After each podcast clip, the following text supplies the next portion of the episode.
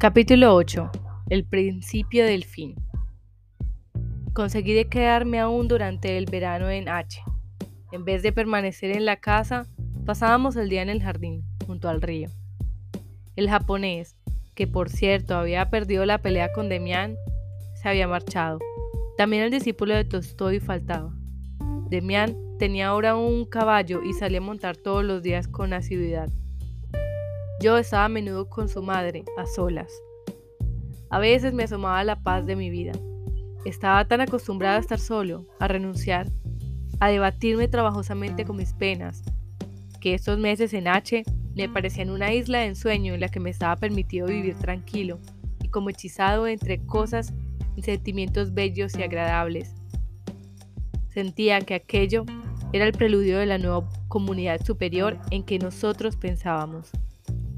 Pero, poco a poco me fue invadiendo la tristeza ante tanta felicidad, pues comprendía que no podía ser duradera. No me estaba concedido vivir en abundancia y el placer. Mi destino era la pena y la inquietud.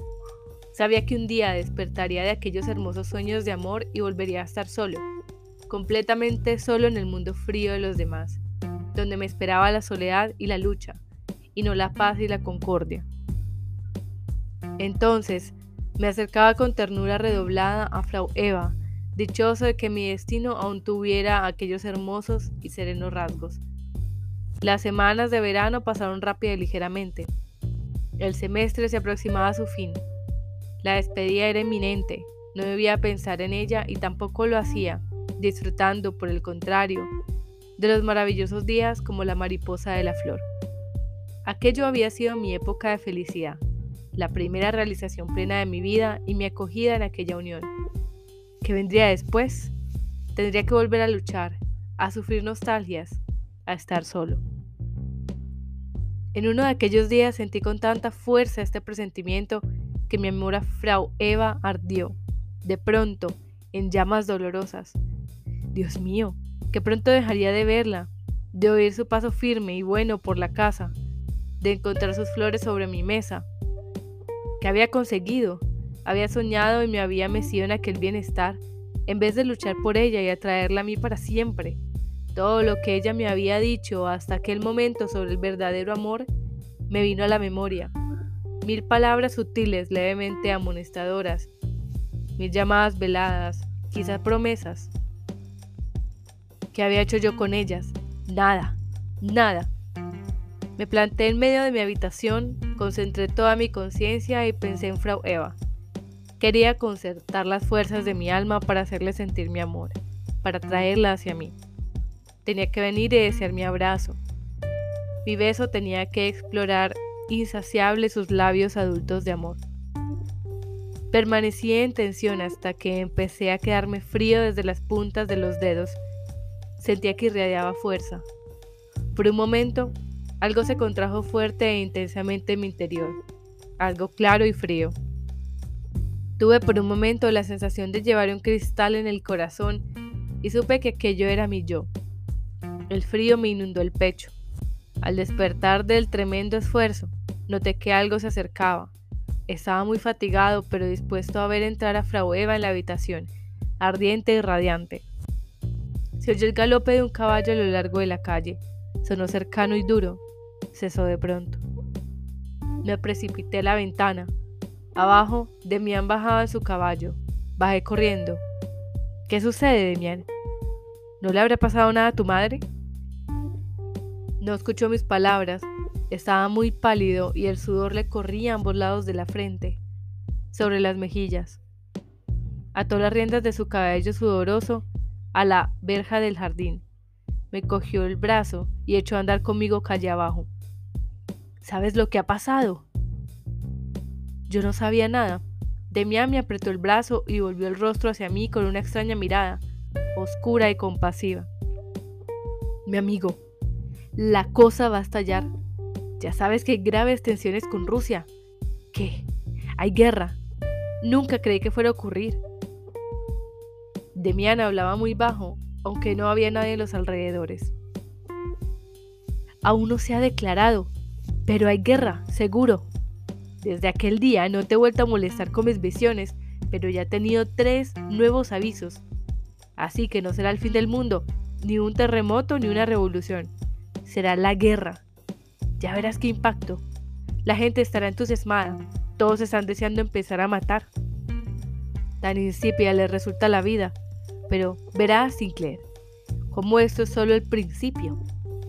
Seguramente será una gran guerra, una guerra monstruosa, pero también será solo el principio.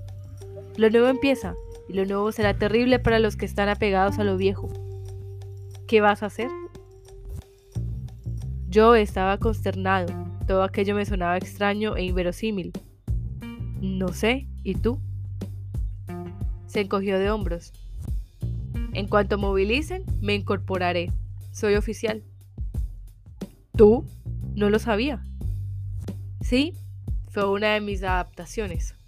Ya sabes que nunca me gustó llamar la atención y que siempre me he esforzado en ser correcto. Creo que dentro de ocho días estaré en el frente. Dios mío. No tienes que tomarlo por la tremenda. En el fondo no me va a hacer ninguna gracia ordenar que disparen sobre seres vivos, pero eso no tiene importancia. Ahora todos entraremos en la gran rueda. Tú también. Te llamarán a filas. ¿Y tu madre, Demián? Ahora volví a acordarme de lo que había pasado un cuarto de hora antes, cómo había transformado al mundo. Había concentrado todas mis fuerzas para conjurar una imagen más dulce, y ahora, de pronto, el destino me salía al encuentro tras una máscara amenazadora y terrible.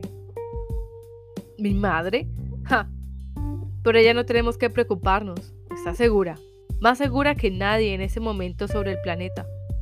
¿Tanto la quieres? ¿Lo sabías, Demian? Se rió alegre y abiertamente. Eres un niño. Claro que lo sabía. Nadie ha llamado aún a mi madre Frau Eva sin quererla. A todo esto, ¿qué ha sucedido? ¿Los has llamado a ella? O a mí, ¿verdad? Sí, he llamado. He llamado Frau Eva. Ella lo ha notado. De pronto me mandó marchar. Me dijo que tenía que venir a verte. Acababa de contarle las noticias de Rusia. Volvimos y ya no hablamos más. Demian soltó su caballo y montó. En mi cuarto me di cuenta de lo agotado que estaba por las noticias de Demian, pero aún más por el esfuerzo anterior. Frau Eva me había oído. Le había alcanzado con mis pensamientos en medio del corazón. Hubiera venido ella misma, sino... Qué extraño y qué hermoso era todo en el fondo. Ahora vendría la guerra.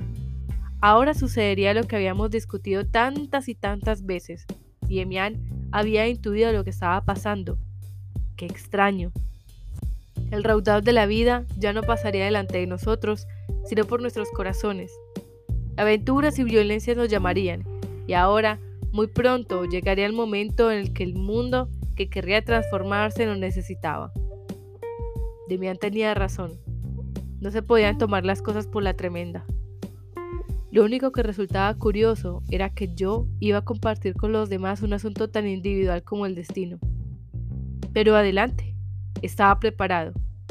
Por la noche, al pasear por la ciudad, la excitación bullía por todos los rincones. Por todas partes una palabra, guerra. Fui a causa de Frau Eva y cenamos en el jardín. Yo era el único invitado.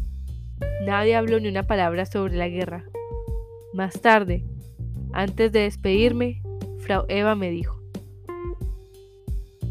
Querido Sinclair, me ha llamado usted hoy.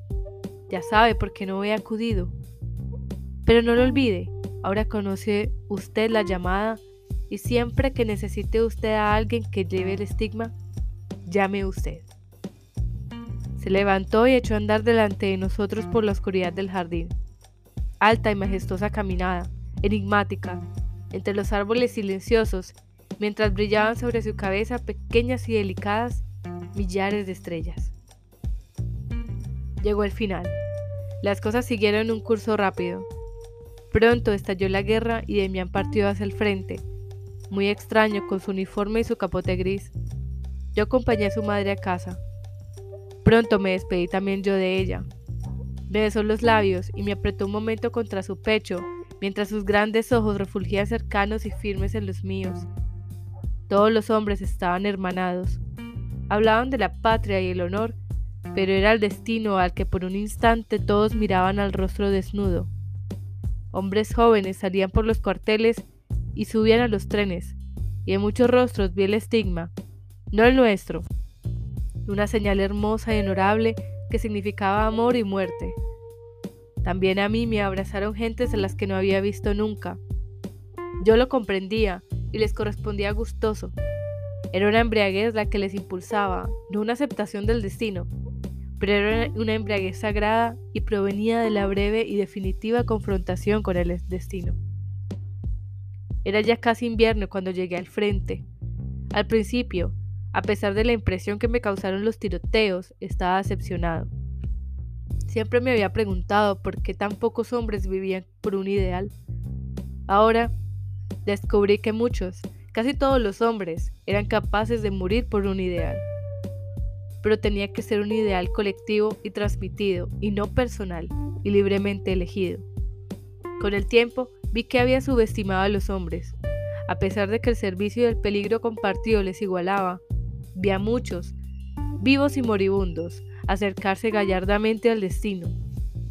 Muchos tenían, no solo durante el ataque, sino siempre, esa mirada firme, lejana y un poco obsesionada que nada sabe de metas y que significa la entrega total a lo monstruoso. Creyeran o a lo que fuera, estaban dispuestos, eran utilizables. De ellos se podía formar el futuro. No importaba que el mundo se obstinara rígidamente en los viejos ideales de la guerra, en el heroísmo y el honor, ni que las voces de aparente humanidad sonaran tan lejanas e inverosímiles. Todo ello se quedaba en la superficie, al igual que la cuestión de los fines exteriores y políticos de la guerra. En el fondo había algo en gestación, algo como una nueva humanidad, porque había muchos, más de uno murió a mi lado, que habían comprendido que el odio, la ira, el matar y aniquilar no estaban unidos al objeto de la guerra. No, el objeto y los objetivos eran completamente casuales, los sentimientos primitivos, hasta los más salvajes, no estaban dirigidos al enemigo. Su acción sangrienta era solo reflejo del interior, del alma dividida, que necesitaba desfogarse, matar, aniquilar y morir para poder nacer. Un pájaro gigantesco luchaba por salir del cascarón. El cascarón era el mundo y el mundo tenía que caer hecho pedazos. Una noche de primavera, yo hacía guardia delante de una granja que habíamos ocupado. Un viento flojo soplaba en ráfagas caprichosas. Por el alto cielo de Flandes corrían ejércitos de nubes entre las que se asomaba la luna. Había estado muy inquieto todo el día por algo que me preocupaba. Ahora, en mi puesto oscuro, pensaba intensamente en las imágenes gigantescas y oscilantes. Pensaba con fervor en las imágenes que constituían mi vida, en Eva, en Demián. Apoyado contra un álamo contemplaba el cielo, inquieto, en el que las manchas claras, misteriosamente dinámicas, se transformaban en grandes y palpitantes secuencias de imágenes. Sentía, por la extraña intermitencia de mi pulso, por la insensibilidad de mi piel al viento de la lluvia, por la luminosa claridad interior, que cerca de mí había un guía. En las nubes se veía una gran ciudad de la que salían millones de hombres que se extendían en enjambres por el amplio paisaje. En medio de ellos apareció una poderosa figura divina, con estrellas luminosas en el pelo, alta como una montaña, con los rasgos de Frau Eva. En ella desaparecían las columnas de hombres como en una gigantesca caverna. La diosa se acurrucó en el suelo. El estigma relucía sobre su frente. Un sueño parecía ejercer poder sobre ella. Cerró los ojos y su gran rostro se contrajo por el dolor. De pronto lanzó un grito agudo y de su frente saltaron estrellas, miles de estrellas relucientes que surcaron en fantásticos arcos y semicírculos el cielo negro. Una de las estrellas vino vibrante hacia mí. Parecía buscarme. Explotó rugiendo en mil chispas. Me levantó del suelo y volvió a estamparme contra él. El mundo se desmoronó con ruido atronador en torno mío. Me hallaron junto al álamo, cubierto de tierra y con muchas heridas. Estaba tendido en una cueva mientras los cañones retumbaban sobre mí. Me encontré luego en un carro, dando tumbos por campos desiertos. La mayor parte del tiempo dormía o estaba inconsciente. Pero mientras más profundamente dormía, más vivamente sentía que algo me atraía, que una fuerza me dominaba. Estaba tumbado en una cuadra sobre paja. Todo estaba a oscuras.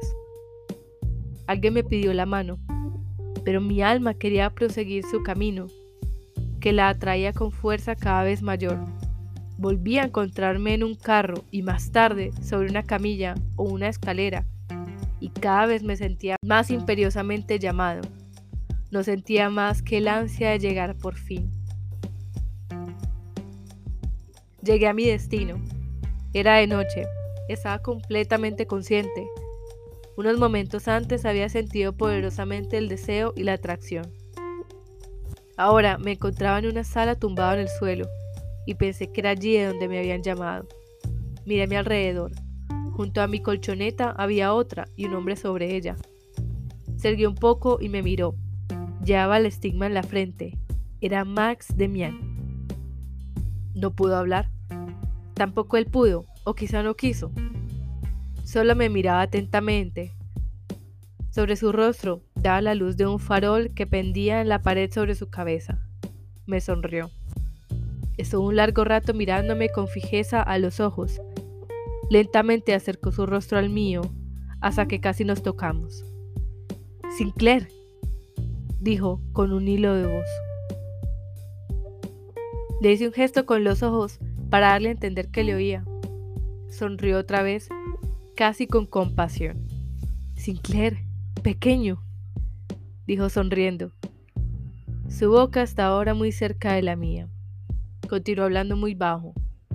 ¿Te acuerdas todavía de Franz Kromer? preguntó. Le hice una señal, sonriendo también. Pequeño Sinclair, escucha, voy a tener que marcharme. Quizá vuelvas a necesitarme un día contra Cromer o contra otro. Si me llamas, ya no acudiré tan toscamente a caballo o en tren. Tendrás que escuchar en tu interior y notarás que estoy dentro de ti, ¿comprendes? Otra cosa, Frau Eva me dijo que si alguna vez te iba mal, te diera el beso que ella me dio para ti.